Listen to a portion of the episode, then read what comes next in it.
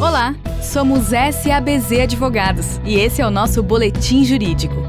Vamos aos principais assuntos do mês. Boletim Jurídico número 109, edição de fevereiro de 2021. Financeiro. Banco Central do Brasil inicia a primeira fase do Open Banking, por Daniel Steinberg. Segundo o cronograma definido na Resolução Conjunta número 2 do Banco Central do Brasil, de 27 de novembro de 2020, a primeira fase do Open Banking foi iniciada no dia 1 de fevereiro de 2021. Segundo a referida resolução, nessa primeira fase serão implementadas as obrigações relacionadas ao compartilhamento de demandas e o repositório de clientes entre as instituições bem como dos requisitos necessários para o compartilhamento de dados sobre canais de atendimento e produtos e serviços de que trata o artigo 5 inciso 1 A e B, itens 1 a 5 da Resolução Conjunta número 1 do Banco Central do Brasil, de 4 de maio de 2020. Resolução número 1. As obrigações referentes à primeira fase do Open Banking deverão ser formalizadas em instrumento, convenção firmado entre as instituições participantes, conforme previsto no artigo 45 da Resolução número 1. Imobiliário. Decreto regulamenta o programa Casa Verde Amarela, por Bárbara Teixeira.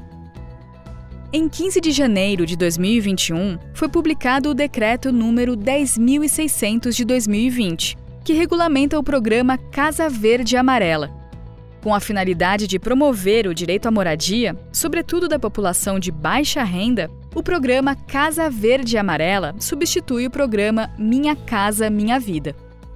O decreto estabelece a meta do programa de promover o atendimento de 1 milhão e 200 mil famílias até 31 de dezembro de 2022 poderão ser disponibilizadas linhas de atendimento para produção, requalificação ou aquisição de imóveis, locação social, urbanização de assentamentos precários, melhoria habitacional e regularização fundiária. Os grupos a serem atendidos pelo programa são estabelecidos de acordo com a renda familiar e local de moradia.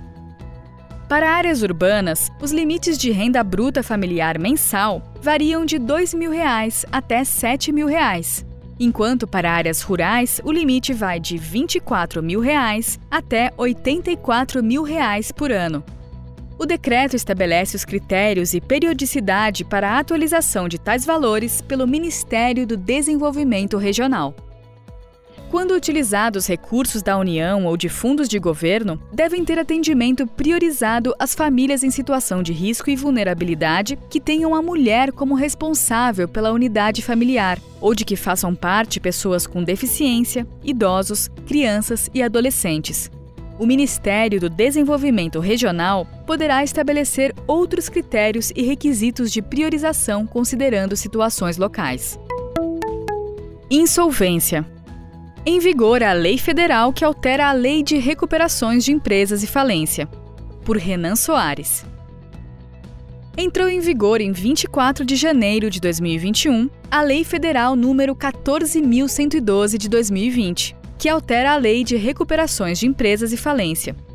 As principais alterações da Lei de Recuperações de Empresas e Falência são: contagem de prazos em dias corridos, proibição de distribuição de lucros e dividendos pela empresa em recuperação até a aprovação de seu plano recuperatório, suspensão por 60 dias das execuções movidas contra o devedor que optar pelo procedimento de conciliação e mediação antecedente à recuperação judicial, possibilidade de substituição da Assembleia Geral de Credores por termos de adesão assinados por credores que representem o quórum necessário para a aprovação do plano recuperatório direito de os credores apresentarem alternativa ao plano recuperatório rejeitado em assembleia, previsão de que a aquisição de ativos autorizada judicialmente ou prevista no plano recuperatório não deve ser anulada ou tornada ineficaz após a consumação do negócio jurídico. Direito de preferência, no caso de falência, ao credor que conceder crédito à empresa em recuperação. Sujeição do crédito trabalhista também à recuperação extrajudicial possibilidade de se requerer a recuperação extrajudicial com a comprovação da adesão ao plano por parte de um terço dos credores abrangidos, com a obrigação de comprovar a adesão de 50% dos créditos abrangidos em até 90 dias, e manutenção da natureza e classificação do crédito cedido a terceiros. Seguros. Páginas próprias para reclamações em mercados supervisionados pela SUSEP deverão ser alteradas, por Pedro Mingotti. Em 3 de janeiro de 2021, foi publicado o decreto que unifica a plataforma consumidor.gov.br para reclamações de consumidores, inclusive em mercados supervisionados pela SUSEP. A SUSEP havia se antecipado à mudança através da circular número 613, impondo às suas supervisionadas o cadastramento prévio na plataforma consumidor.gov.br até outubro de 2020 de modo que o mercado de seguros já está adequado à nova norma.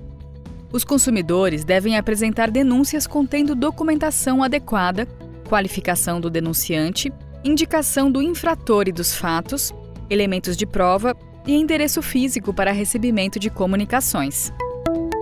Tecnologia. A NPD divulga a agenda regulatória. Por Emanuel Lima.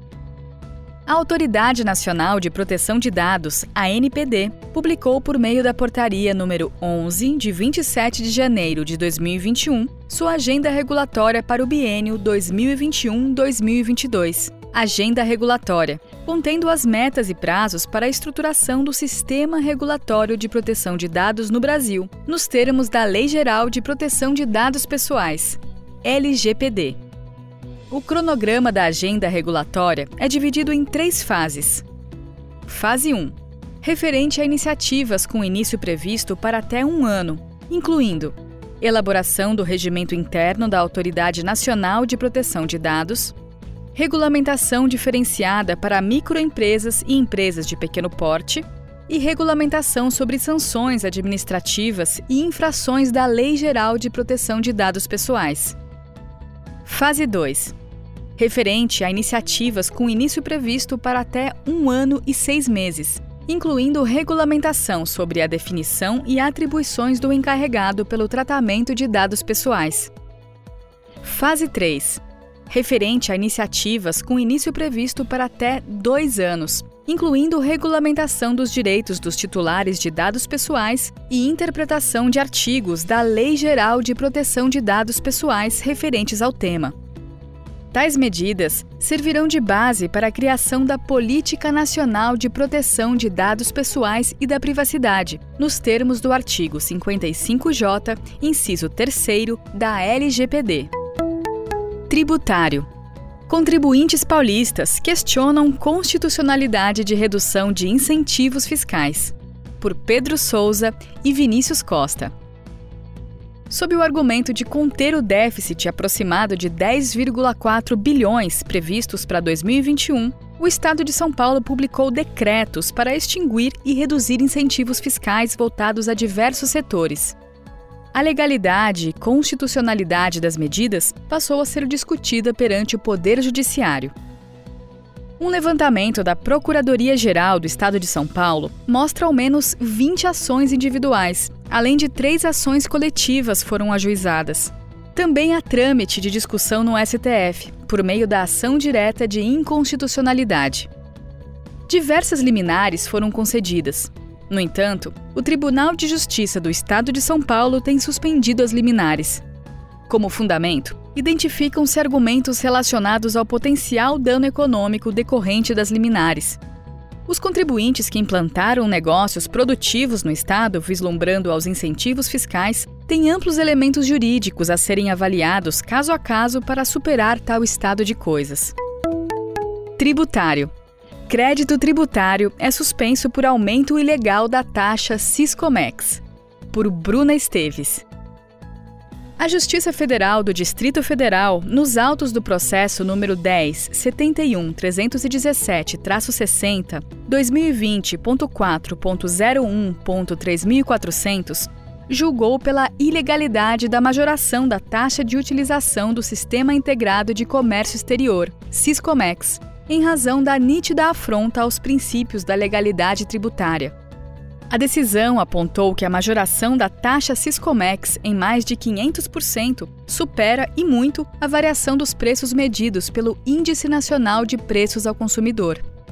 Dessa forma, o aumento acaba sendo abusivo e inconstitucional, já que tem sua previsão legal na Portaria do Ministério da Fazenda número 251 de 2011 e na Instrução Normativa número 1158 de 2011.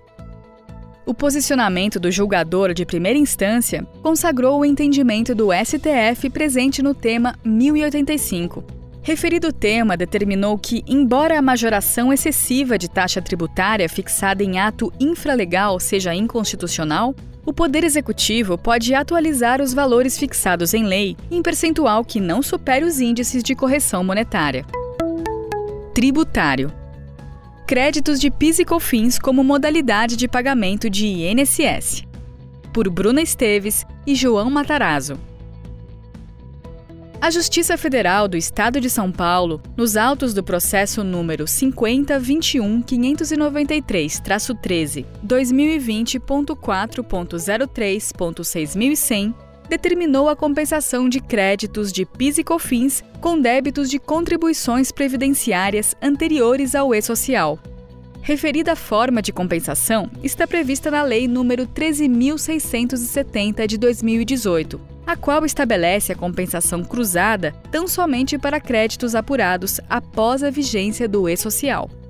De forma inovadora, a julgadora de primeira instância acolheu o argumento do contribuinte de que o pedido só se tornou definitivo a partir de 2019, quando restou validado o seu pedido de compensação. Com tal entendimento, mesmo que eventuais recolhimentos tenham sido efetivados antes da vigência da Lei nº 13.670 de 2018, haveria possibilidade de compensação cruzada, eis que o direito ao crédito só se confirma com a decisão judicial definitiva. Logo, é possível a compensação após o ato decisório, nos termos do artigo 170-A do Código Tributário Nacional. Tributário Inexigibilidade de IPTU sobre área de relevante interesse ecológico. Por Raíza Garcia. Em recente julgamento, a 14ª Câmara de Direito Público do Tribunal de Justiça de São Paulo decidiu pela inexigibilidade de IPTU sobre área de relevante interesse ecológico e restituição dos valores indevidamente recolhidos a esse título. No caso concreto, o imóvel estava localizado em unidade de proteção integral de refúgio de vida silvestre, que pode ser constituído por áreas particulares quando as restrições do uso do imóvel forem compatíveis com o exercício do direito de propriedade. Contudo, embora as restrições não tenham abrangido a integralidade do direito de propriedade, restou decidido que impossibilitam a utilização do imóvel como se espera de uma propriedade urbana, não cabendo, portanto, a cobrança do IPTU. Tributário TJSP admite arbitragem em matéria tributária. Por Thaís Santoro.